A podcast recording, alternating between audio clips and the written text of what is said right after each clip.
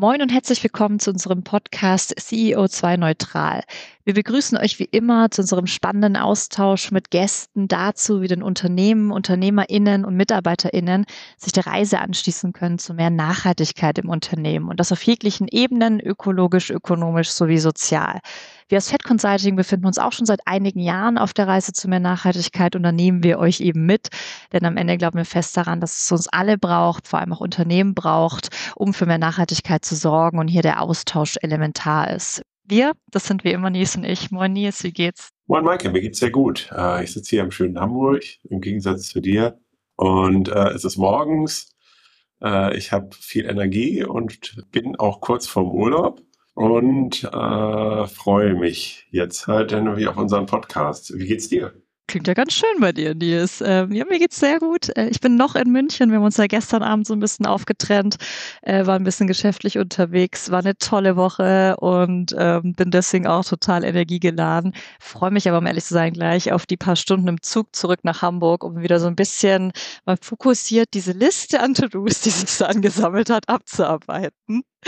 Äh, wen haben wir denn heute bei uns, Nils? Ja, wir haben äh, Marie Wisk und Alexander Kahlmann da von Impacting. Was das genau ist und was genau die Idee ist, das werden wir heute erfahren. Ich finde es super spannend. Vielleicht mal ein bisschen zu den beiden, äh, zu Marie. Äh, Marie hat in Hamburg und Münster BWL studiert und hat äh, so ihre Karriere gestartet. Die letzten Jahre hast du in verschiedenen Positionen in der Mediaberatung bei Schickler verbracht und dann aber entschieden, nicht dort halt die klassische Karriereleiter im Angestelltenverhältnis weiterzugehen, sondern äh, als Gründerin auf die Reise zu begeben. Wie du dann mit deiner ganzen Erfahrung zu eurer sinnstiftenden Geschäftsidee gekommen bist, das hören wir bestimmt gleich. Und zu dir, Alexander, du bist schon ein paar Jahre länger in der gleichen Mediaberatung als Managing Partner tätig und hast parallel ein Unternehmen im Logistikbereich gegründet, die Cargonex GmbH. Scheint dir so viel Spaß gemacht zu haben, dass du jetzt mit Marie die Impacting aufbaust, auch wie das alles zustande gekommen ist. Äh, da freue ich mich total drauf, das zu erfahren. Herzlich willkommen. Wie geht's euch denn? Super, du, vielen Dank, äh, dass wir da sein können. Wir hatten auch eine ganz spannende Woche mit coolen Gesprächen mit Expertinnen und Experten äh, aus dem Stiftungsumfeld, aus dem Family-Umfeld ähm, und konnten so ähm, ja uns mit dem Thema auch so ein bisschen mehr nach außen tragen und freuen uns, dass wir das auch äh, mit euch gemeinsam tun können. Wie geht's dir? Habe ich dich heute noch gar nicht gefragt. Grundsätzlich ganz gut. Ich kann das, was Nils gesagt hat, auch äh, so nachvollziehen, weil äh, ich habe heute auch, wenn man so will, meinen letzten Arbeitstag. Bin ab nächster Woche zwei Wochen im Urlaub und freue mich da sehr drauf. Bin auch entsprechend dann noch also auf den letzten Drück auch, so wie du, Nils, sehr energiegeladen, nicht? Weil man weiß, ab Montag scheint die Sonne woanders, dann, äh, dann passt das. Es sei euch beiden vergönnt, dass ihr bei dem Urlaub seid. Wir starten immer äh, mit einer eingehenden Frage, die wir allen Gästen stellen, nämlich, wie seid ihr denn jeweils zum Thema Nachhaltigkeit eigentlich gekommen? Gab es ein einschneidendes Erlebnis? War das eigentlich immer schon großes Thema bei euch? Und ich würde äh, das Wort äh, zunächst mal an äh, dich geben, Marie.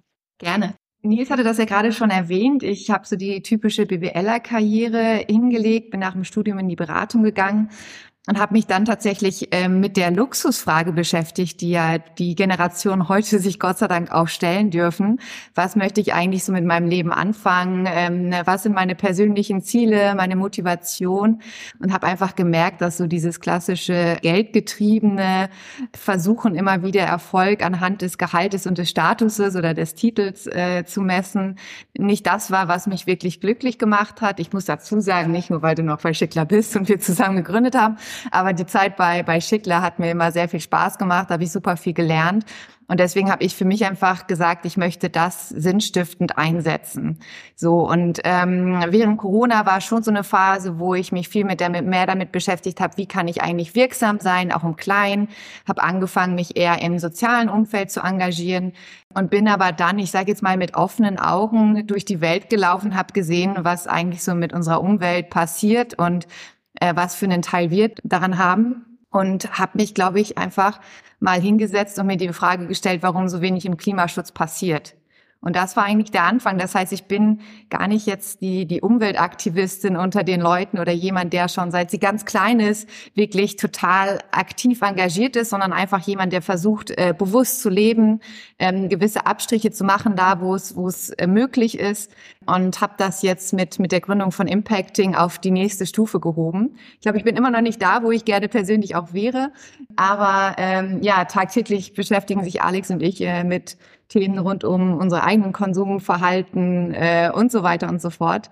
Und ja, freue mich ganz doll, in dieser Tätigkeit jetzt äh, in der Gründung tatsächlich für mich einen großen Sinn gefunden zu haben.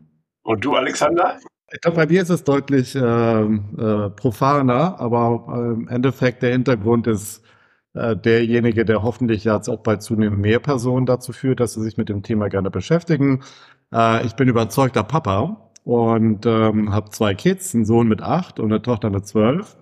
Und ähm, vor zwei Jahren auch sehr stark getrieben dadurch, dass sie sich mit Fridays for Future mehr beschäftigt hat. Und äh, umso mehr ich dann anfing zu lesen und mich damit zu befassen äh, und mich dann damit einhergehend um die Zukunft der Kinder Sorgen zu machen, fing ich an, auch die Überzeugung in mir zu tragen, ich kann, kann da jetzt zugucken, ich kann hoffen, ich kann beten oder ich kann einfach selber mich, mich hinstellen und wirklich was machen. Und das ist auch der Hauptgrund eigentlich für mich auch. Und deswegen bin ich auch sehr, sehr froh, dass ich das mit Marie zusammen machen kann, dass wir jetzt nicht versuchen, irgendwas im Klein-Klein zu lösen, äh, sondern tatsächlich einer, ähm, einer Geschäfts-, einem Geschäftsmodell nachgehen, welches wirklich einen Impact, einen richtigen Impact machen soll. Äh, also wenn es über die Kernmotivation auch weiterhin ist, in allererster Linie bei meinen Kindern zu finden. Eine wunderbare Brücke, äh, die du geschlagen hast, Alexander. Was ist denn euer Geschäftsmodell? Könnt ihr ein bisschen erzählen, was ihr so vorhabt, was ihr treibt? Gerne.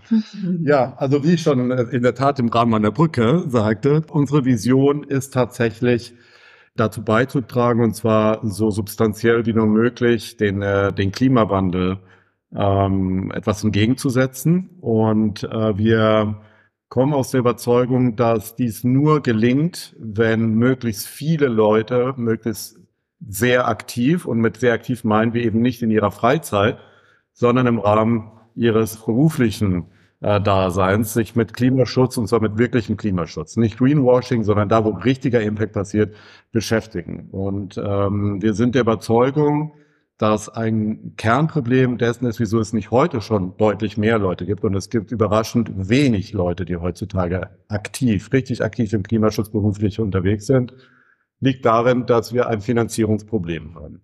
Die Unternehmen haben heutzutage entweder noch nicht das Bewusstsein, aber zu großen Teil muss man auch ganz ehrlich sagen, auch noch nicht die Möglichkeiten, rentabel solche Klimajobs auch zu machen, entstehen zu lassen und tatsächlich in ihr Geschäftsmodell zu integrieren.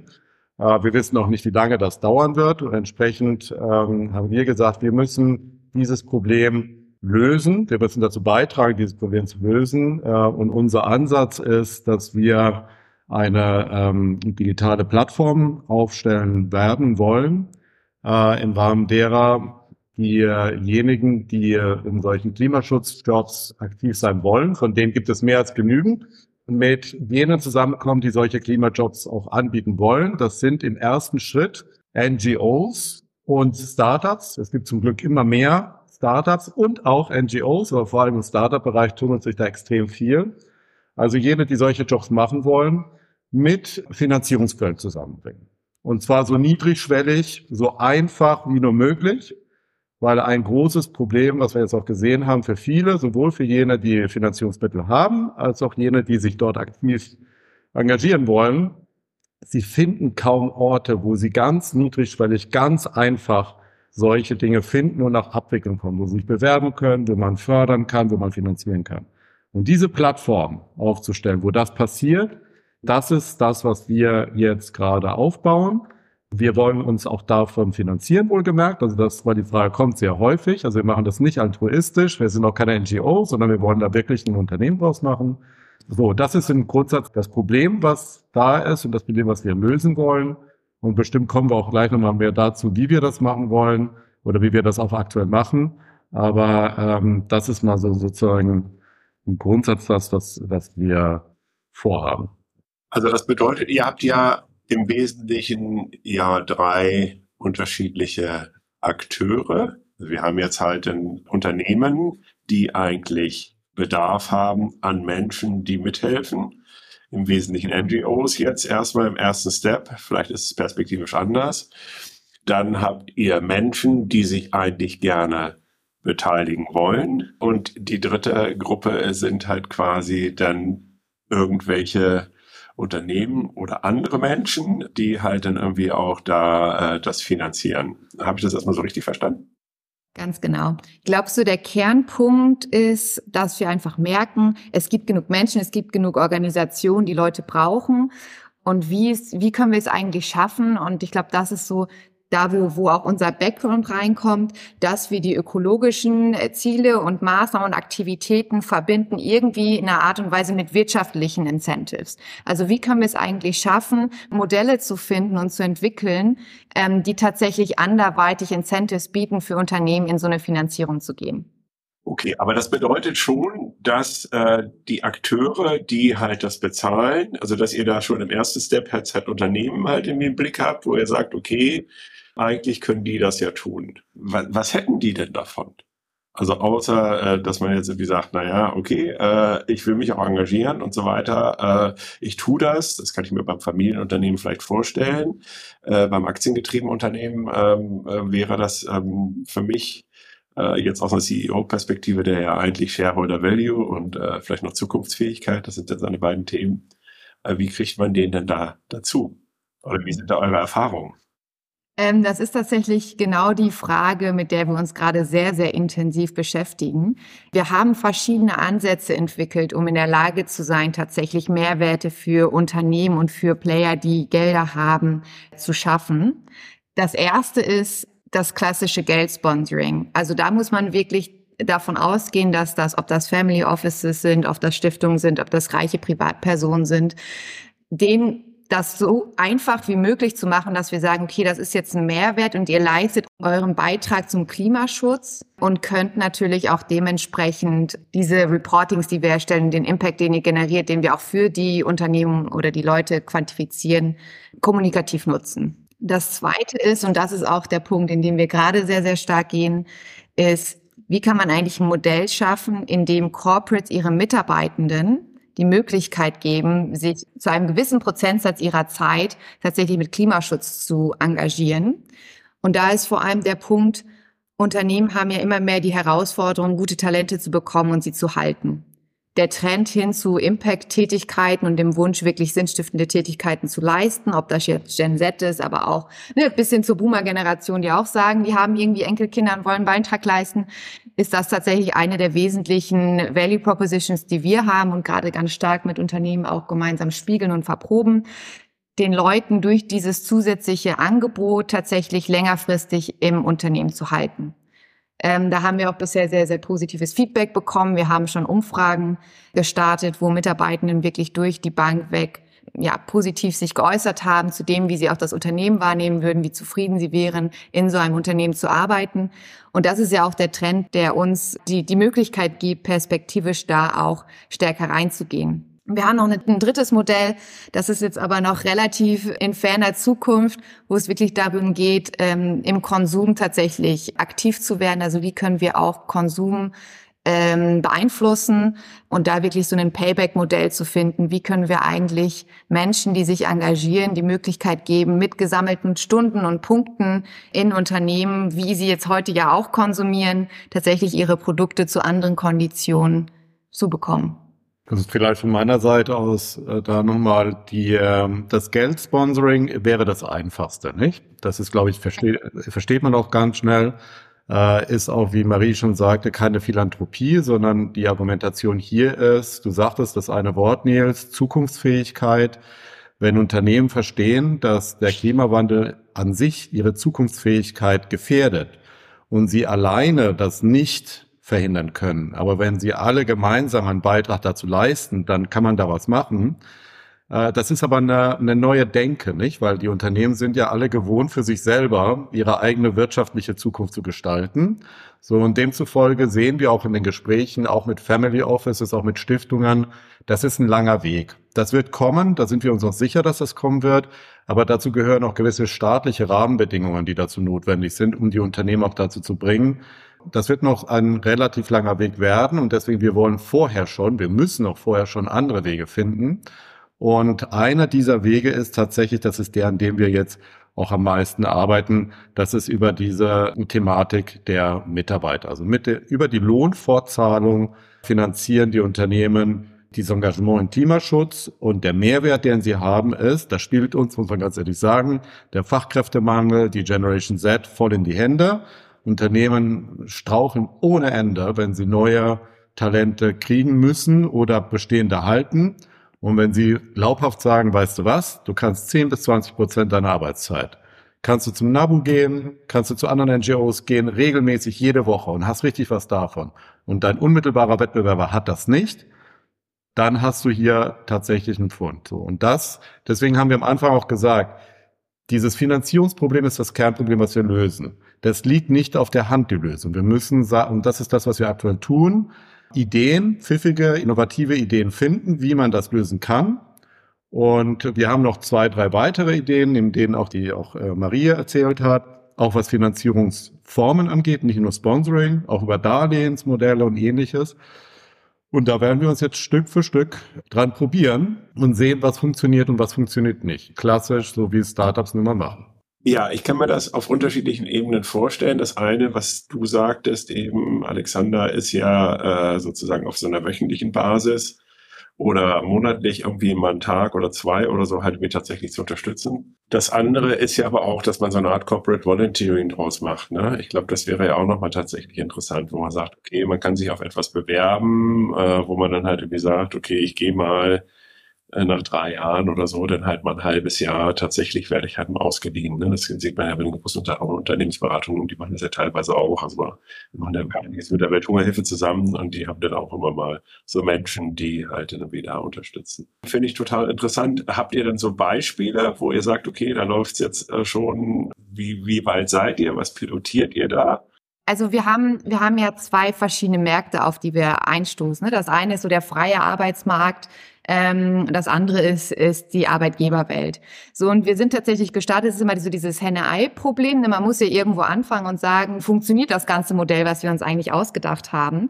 Und haben tatsächlich im April angefangen, Impactorinnen, so nennen wir die Menschen, die sich engagieren wollen, die Impact generieren wollen, bei NGOs einzusetzen. Und wir haben tatsächlich mittlerweile drei super coole ja, Erfolgsgeschichten, ähm, wobei die eine beispielsweise eine Workshopleiterin ist, eine Studentin, die das Projekt Saubere Sache unterstützt. Äh, Nils, da hast du ja auch schon die eine oder andere äh, Verbindung oder Kontakt mit gehabt, wo es wirklich darum geht, in Schulen und Kitas die Bildungsarbeit voranzutreiben und fürs Thema sauberes Wasser zu sensibilisieren und so natürlich über die Schüler auch zu den Eltern zu gelangen.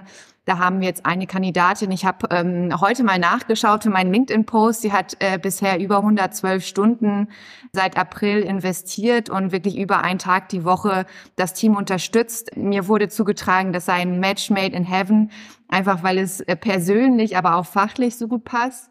Wir haben aber auch zwei andere Beispiele und das sind tatsächlich Freelancerinnen, die auch sehr bewusst jetzt für eine erste Zeit erstmal teilweise Gehaltseinbußen in Kauf nehmen und Projekte unterstützen. Das eine ist ein SEO-Manager, der bei dem Salzwasser e.V. Ähm, Verein ähm, unterstützt, um da wirklich das, das Thema Sichtbarkeit auf Google und Co. voranzutreiben.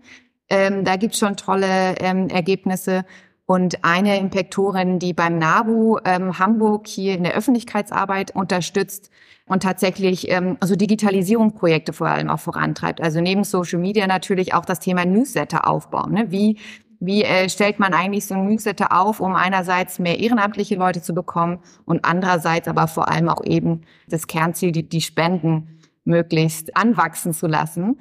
Und das sind tatsächlich drei Beispiele, die einfach sehr deutlich zeigen, wie viele motivierte Menschen es gibt und tatsächlich, was für einen Impact so Leute, die ein bis zwei Tage die Woche investieren, schon haben können bei Organisationen. Ja, und das, also ich, äh, ich meine, das alles ist ja so bestechend und ich finde es eben so cool auch zu sagen, was ist denn auch der Hebel für mich als Unternehmen, äh, wenn ich eben durch die Ko Kernkompetenzen, die wir haben, eben anderen helfe, die irgendwie schon grundauf einen guten Purpose haben oder die richtigen Dinge tun. Ne? Also das ist ja wirklich eigentlich total schön. Ich frage mich gerade noch so ein bisschen, weil es fließt ja auch automatisch dadurch ja wieder Wissen zurück. Also wir nennen das oft, wenn wir mit NGOs arbeiten, das ist für uns so unter Austausch von Fähigkeiten. Das ist so irgendwie das übergeordnete Handlungsfeld, in dem wir das äh, jetzt bei FED einsortieren.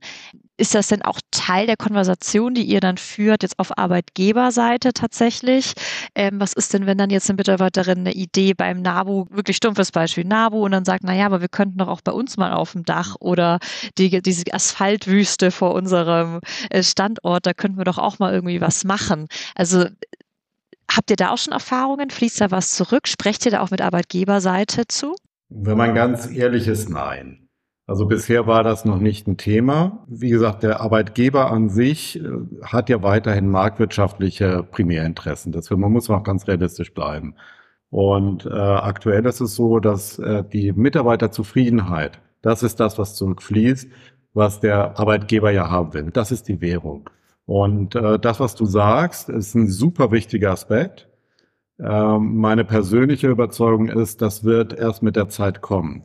Also wir haben, ich bin ja äh, hauptberuflich Berater sozusagen und ähm, äh, nicht nur sozusagen, sondern Hobby. und äh, wir haben zunehmend aber das Thema Sustainability tatsächlich in den Beratungsprojekten. Und das, was ich lerne dabei ist, umso mehr dieses Thema aufkommt, und meistens ist es ja erzwungen häufig, umso mehr beschäftigen sie sich auch mit, hey, welche Ideen haben wir eigentlich dazu? Und dann wird es bestimmt dazu kommen immer, dass man sagt, wir haben doch hier 20, 30, 50 Leute, die sind doch alle zwei Wochen bei NGOs. Ja, jetzt gehen wir doch mal auf die zu. Und dann bringt doch mal dir, also dann wird das, glaube ich, eher fast zu so einer Erwartungshaltung werden. Aber um deine Frage zu beantworten, aktuell ist das noch nicht im Kern am besten, muss man ganz ehrlich sagen. Also eigentlich seid ihr schon so ein bisschen drauf eingegangen, aber das wäre doch nochmal, wenn sich jetzt jemand das anhört und fragt, käme ich dafür eigentlich in Frage oder käme vielleicht mein Unternehmen dafür in Frage? Braucht es denn aus eurer Sicht ähm, Menschen, gerade im beruflichen Kontext, die besondere Voraussetzungen erfüllen, da irgendwie bei euch äh, aktiv zu werden? Also es ist ja ganz klar, dass natürlich für manche Fachpositionen, wenn es jetzt wirklich um Meeresbiologie geht oder ähnliches, ne, man natürlich ein gewisses Fachwissen für solche Positionen mitbringen muss. Wir lernen aber immer mehr im Austausch mit den Organisationen, dass das wirklich ganz profane Dinge sind, wo sie Unterstützung teilweise brauchen. Also da geht es ja einerseits natürlich um Fachexpertise, also das merken wir schon stark, dass sehr häufig auch priorisiert wird, Menschen aus dem Berufsalltag tatsächlich einsetzen zu können, weil die sagen, okay, da ist das Onboarding weniger anspruchsvoll. Ne? Vor allem sind das auch Leute, die schon wissen, was sie tun ne? und dementsprechend entsprechende Mehrwerte generieren können. Es ist aber auf der anderen Seite teilweise auch einfach Zeit und Motivation. Das heißt, eigentlich kann sich jeder engagieren, eigentlich kann auch in jedem Unternehmen eine sehr große Anzahl an Leuten äh, sich finden lassen, um tatsächlich einen positiven Impact zu generieren. Was so die Kernvoraussetzungen sind für eine Person, ist einerseits die Motivation und vor allem die Identifikation mit der Mission der, der jeweiligen NGO, was wir aus den Gesprächen gehört haben und dann natürlich irgendwo auch ein dauerhaftes, zuverlässiges Commitment dieser Person. Das ist ja auch das, was uns tatsächlich abgrenzt von einem Ehrenamt und auch von einem Corporate Volunteering. Das sind mal einzelne Tage. Und dann müssen ja NGOs immer schon dankbar sein, dass diese Menschen das hier überhaupt tun schon. Da kann man ja eigentlich schon gar nicht mehr verlangen als jemand, der mal einen Tag lang irgendwie Gräser zusammenkehrt.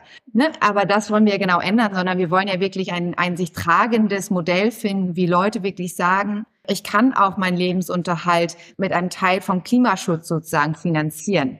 Ähm, und das ist eben so der wesentliche Unterschied, ähm, weshalb wir auch der Überzeugung sind, dass es tatsächlicher Impact ist, der generiert werden kann. Wohingegen, und ich möchte gar nicht andere Corporate Volunteering Ansätze schlecht machen, ich bin mir sicher, dass da auch ähm, ganz viel Gutes bei, bei rumkommt, aber wo wir einfach sagen, wir wollen das einen Step weiter treiben, um dann wirklich auf allen Seiten Mehrwerte generieren zu können und auch dem Thema Greenwashing entgegenwirken zu können. Was mich auch nochmal interessieren würde, ihr hattet das ja angesprochen, auf der Geldseite gibt es ja jetzt neben den Unternehmen äh, ja auch so Themen wie Family Offices und Stiftungen. Ne? Also Stiftungen ist ein Thema, was uns immer wieder begegnet äh, in, in unseren äh, Podcasts aus unterschiedlichen Perspektiven, ja, wo man sich halt irgendwie überlegt, jetzt, äh, wir hatten letztes mit Facing Finance mal gesprochen, wo es darum ging, äh, halt irgendwie bei den Banken halt irgendwie zu gucken, was ist eigentlich, wie sind die geratet und, äh, und also die ja so Sachen an, aufgedeckt haben, wie mit den DWS-Fonds und so. Und, äh, und da war auch immer wieder die Diskussion, okay, wie geht's denn jetzt eigentlich mit Stiftungen weiter und Family Offices? Das wäre natürlich aus meiner Sicht schon auch noch ein großer Hebel. Äh, ich glaube, da sitzt ja auch ganz viel, ja, ganz viel Kapital und äh, wenn die sich irgendwie auch ein und auch der Wille ja auch tatsächlich auch Dinge halt gut zu machen. Wie ist da eure Erfahrung? Ähm, kommt ihr da an? Äh, sehr gute Frage. Das ist auch gerade eine Frage, die uns as we speak, wie man so schön sagt, beschäftigt. Also wir sitzen aktuell fast täglich mit äh, Vertretern oder Experten im Bereich Stiftungen und Family Offices zusammen, weil natürlich da die Grundhypothese, da ist viel Kapital, da ist auch Kapital, was nicht zwingend Rentabilitätsziele mit sich bringt, die vergleichbar sind mit Finanzinvestoren. Und entsprechend äh, müsste das ja passen. Das ist nicht ganz so einfach. Das äh, ein Punkt muss man ein bisschen differenzieren. Bei Stiftungen ähm, muss man sagen, das Stiftungswesen ist ja schon sehr stark, ich sag mal so, in den eigenen Fahrwassern, sage ich mal so. Ja, das heißt, das wird sich bestimmt entwickeln und der, der, das Thema Klimaschutz wird auch mehr und mehr dort reinkommen.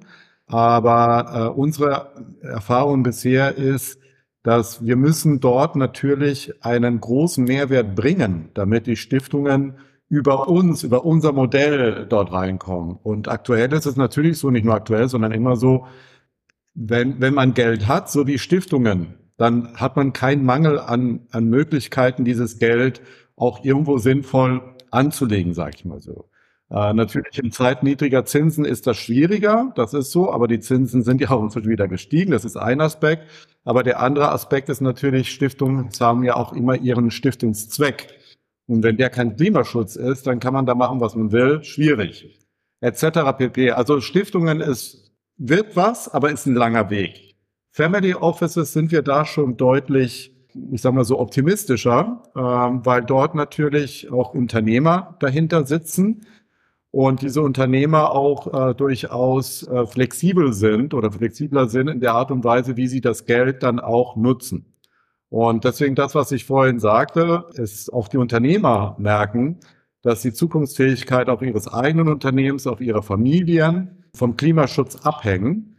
Und wir sind gerade dabei, aber das wird auch noch ein bisschen Zeit dauern, Modelle zu stricken, die für solche Unternehmer auch attraktiv sind. Und dort reden wir aber nicht über Spenden.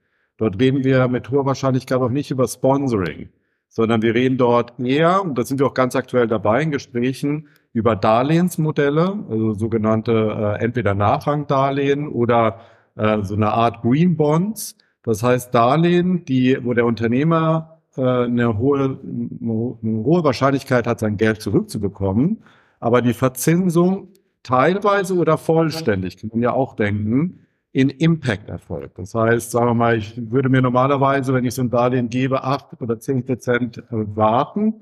Aber dadurch, dass ich hier Impact finanziere oder mitfinanziere, wenn die Impact-Ziele erreicht werden, wäre ich auch mit vier oder drei Prozent zufrieden. Ja, so und das in diese Richtung denken wir zunehmend. Da haben wir aber noch kein fertiges Angebot am Markt. Da sind wir auch sehr interessiert übrigens mit weiteren Family Offices in Kontakt zu treten, weil wir dort auf zunehmend offene Ohren stoßen, weil das Thema Sport zunehmend hochkommt. Vielleicht nur eine kleine Ergänzung. Dieses Modell ist natürlich nicht umsetzbar, wenn wir wirklich mit gemeinnützigen Organisationen sprechen. Ne? Dass es da schwierig ist, Darlehensmodelle zu implementieren und dann gewisse Renditen zu erwarten, ist unwahrscheinlich. Wo wir da denken, ist in die Richtung der, der Green Startups und Impact Startups, weil die ja genau die gleichen Herausforderungen haben wie, wie NGOs. Das bedeutet aber seitens der Enablerinnen-Seite, also wer kann eigentlich diese Jobs bereitstellen und gewährleisten, dass die sinnvoll, diese Menschen und die Zeit auch sinnvoll eingesetzt werden, dass wir da eine zweite Zielgruppe aufmachen und zwar in Richtung Startups gehen. Und ähm, wie man ja schon merkt, wir haben ganz viele verschiedene Ideen und Ansätze. Und ähm, haben jetzt Gott sei Dank mittlerweile so einige Gespräche führen können mit den unterschiedlichen Stakeholdern, um uns auch jetzt gerade für, für die Anfangszeit zu priorisieren.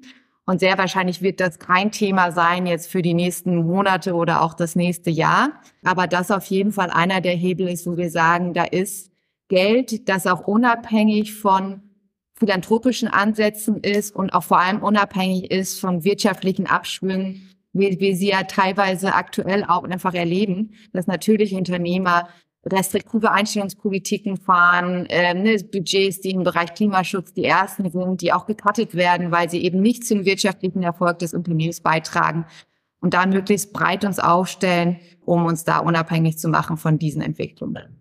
Welche Probleme seht ihr denn eigentlich, die wir auch aus eurer Sicht halt nicht überwinden können? Gibt es halt irgendwie Themen, wo ihr wirklich noch so richtige Roadblocker habt, wo ihr sagt, okay, das ist wirklich was, was noch nicht gelöst ist? Ähm, ja, also da gibt es einige.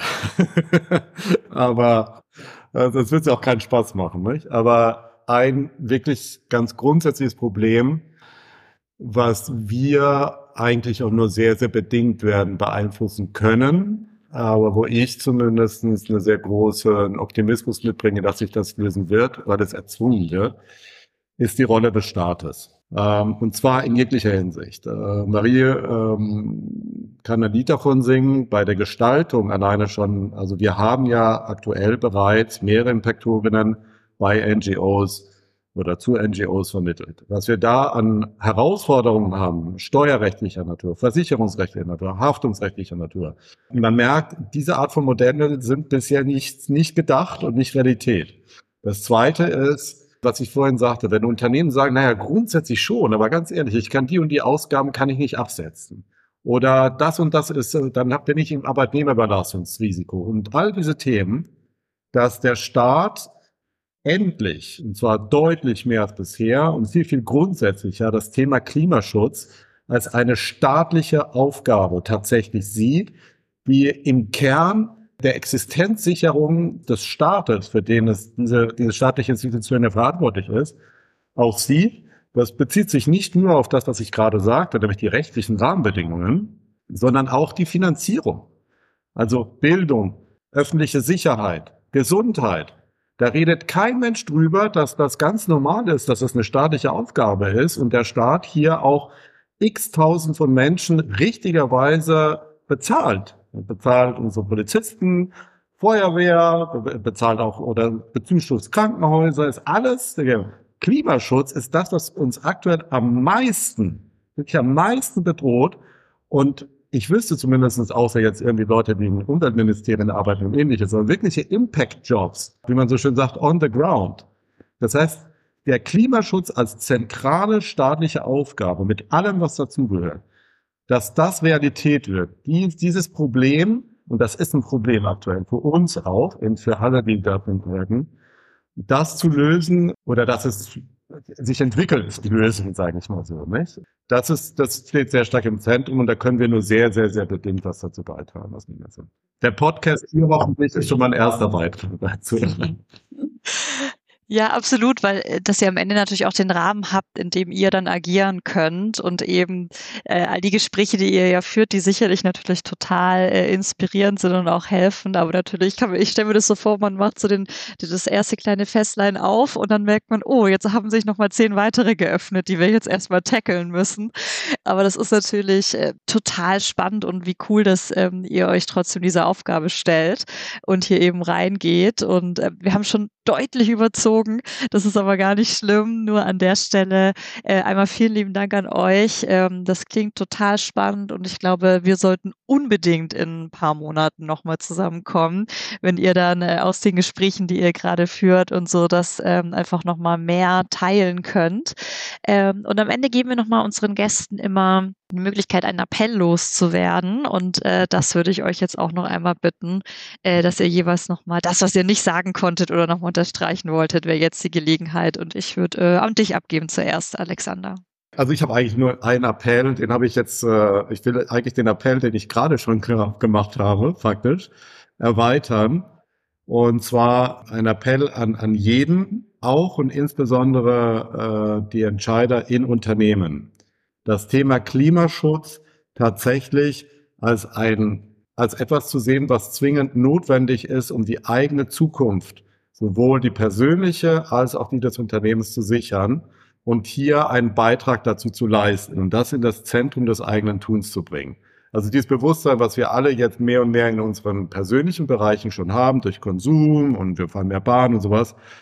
Aber das ist alles ganz offen gesagt ein Tropfen auf den heißen Stein, sondern hier dieses Bewusstsein ganz tief in die Entscheidungen und gerade auch und insbesondere in die großen unternehmerischen Entscheidungen zu bringen. Das wäre eigentlich so mein größter Appell. Und ich glaube, von meiner Seite mehr das Bewusstsein dafür an allen Stellen, dass es wirklich eine Transformation ist. Also wir sprechen ja auch davon, wir wollen die ökologische Transformation des Arbeitsmarktes beschleunigen. Und das merkt man, glaube ich, an allen Ecken und Enden. Und vor allem, ich spreche mit ganz vielen tollen NGOs ähm, und alle NGOs haben einen, einen wertvollen Kern und Auftrag. Ich glaube, hier vielleicht auch mehr die Offenheit für Modelle, wo Unternehmen sich tatsächlich beteiligen können an dieser Transformation und trotzdem nicht erwartet wird, dass diese Unternehmen von heute auf morgen ihre Geschäftsmodelle komplett von rechts auf links krempeln. Das ist ja einfach unrealistisch. Ne? Jetzt ein E-Commerce-Shop ist, der vertreibt nun mal Online-Produkte und verschickt die durch die äh, um die Welt. So, ähm, die wissen im Zweifel auch, dass das nicht sehr sinnstiftend ist. Aber zu erwarten, dass die das alles von heute auf morgen aufgeben und äh, das, das gesamte Geld, was nicht mal in Klimaschutz oder Umweltschutz zu stecken, ist unrealistisch. Und ich glaube, da diese Offenheit von allen Seiten, neue Modelle zu denken und zu partizipieren und ähm, erstmal wohlwollend auch in diese, in diese Entscheidung mit reinzugehen, das wäre ein Wunsch, der, glaube ich, für uns auch das Leben deutlich einfacher machen würde, um diese Kooperation in der Industrie. Und das ist ja wirklich das Tolle im Nachhaltigkeitssektor, wie diese Kooperation wirklich gelebt wird auch, ähm, die noch weiter voranzutreiben. Maria Alexander, vielen lieben Dank, dass ihr euch Zeit genommen habt und äh, euch vorgestellt habt und das, was ihr tut. Und ja, gerne in ein paar Monaten erneut. Freue ich mich drauf. Ja, ich freue mich auch und ich drücke euch ganz herzlich die Daumen. Ich habe das hier jetzt so ein bisschen aus der Halbdistanz äh, halt irgendwie live mitbekommen, wie cool das halt funktioniert und äh, und auch was ihr für tolle Menschen dort am Start habt. Es passiert ja schon, es ist ja nicht nur Zukunft, sondern ihr seid ja schon mittendrin. Es ist vielleicht so gar nicht so richtig rausgekommen. Da kann ich euch nur ermutigen, äh, weiter so und dranbleiben. Vielen Dank. Ganz, ganz lieben Dank. Es war sehr spannend, mit euch zu sprechen und wir freuen uns auf weitere Austausche.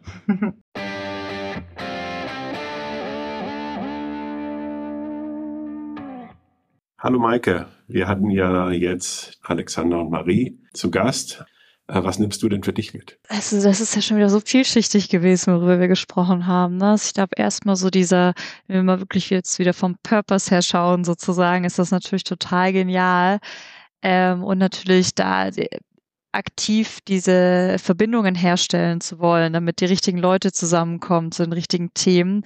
Das finde ich halt total cool, weil wir machen das ja so von uns heraus so ein bisschen, aber es ist natürlich sehr äh, von uns dadurch getrieben. Wir müssen eine Arbeit reinstecken, wir müssen Relationships aufbauen zu NGOs etc. Und hier kann ich das eben natürlich viel niederschwelliger und aber auch direkt punktuell und zielgerichtet dann natürlich auch tun. Ähm, und finde das erstmal auch relativ sinnvoll, dass sie auch stark auf dieses naja, Mitarbeitendenbindung-Thema dadurch auch gehen, weil das weißt du ja auch, was das bei uns auslöst, sozusagen, wenn Kolleginnen eben für die Welthungerhilfe was tun dürfen, als Beispiel genannt. Wir haben auch wirklich noch andere ähm, NGOs, SS Kinderdorf und so weiter, die, die sich ja auch zu unseren Kunden zählen. Und das macht ja einfach auch was mit einem, wenn man das Gefühl hat, ich kann meine Fähigkeiten einsetzen, um anderen zu helfen, die irgendwie von Grund auf ja was Gutes tun. Und deswegen finde ich das total faszinierend. Aber wenn man dann noch das mit die Gelder und die Family Offices und die Stiftungen und so, dann merkst du halt wieder, du fängst halt hier an und du landest am Ende wo ganz anders. Das finde ich einfach faszinierend. Wie geht's denn dir? Also ich finde es erstmal super, dass sich halt auch Menschen, die halt dann irgendwie aus der Beratung kommen und die kommen ja wirklich sozusagen ne, aus, aus High-End-Beratung einfach sich dieses Themas annehmen und da halt wirklich eine Gesellschaft daraus gründen und eben nicht mit der Idee nur rein ähm, sozusagen das halt irgendwie zu tun, weil sie äh, irgendwie was Gutes tun wollen, sondern auch mit der Idee auch ein Geschäftsmodell dahinter zu stellen in der Perspektive. Ja. Also das finde ich erstmal toll. Und ich glaube einfach, dass das auch ein großer Markt ist. Und ich finde, dass auch die Erfahrungen, die die sammeln, äh, nämlich jetzt eben gibt es halt Menschen, die sich da halt irgendwie engagieren wollen, wie bereit sind die halt auch tatsächlich zu verzichten, wie können die auch tatsächlich NGOs helfen, findet man da Ansätze, kriegt man das finanziert und so weiter und so fort. Das ist ja total wertvoll, ja. Und insofern ähm, sehe ich halt irgendwie auch und auch aus den Vorgesprächen, wie professionell die das angehen und wie die das halt auch tatsächlich halt irgendwie auch analytisch äh, auseinandernehmen und halt irgendwie auch erhärten, auch ihre Annahmen, äh, die sie halt irgendwie haben. Also da, da merkt man richtig die Professionalität. Und insofern äh, kann ich mir gut vorstellen, äh, dass die da halt irgendwie mit großen Schritten vorankommen werden. Und deswegen freue ich mich auch total, äh, weiter in Kontakt zu sein und äh, mal wieder in einer Folge zwei äh, mal wieder zu hören, was da draus geworden ist. Unbedingt. Nies, ich gehe auf den Zug. Danke und ich freue mich schon auf die nächste Folge. Bis bald. Ciao.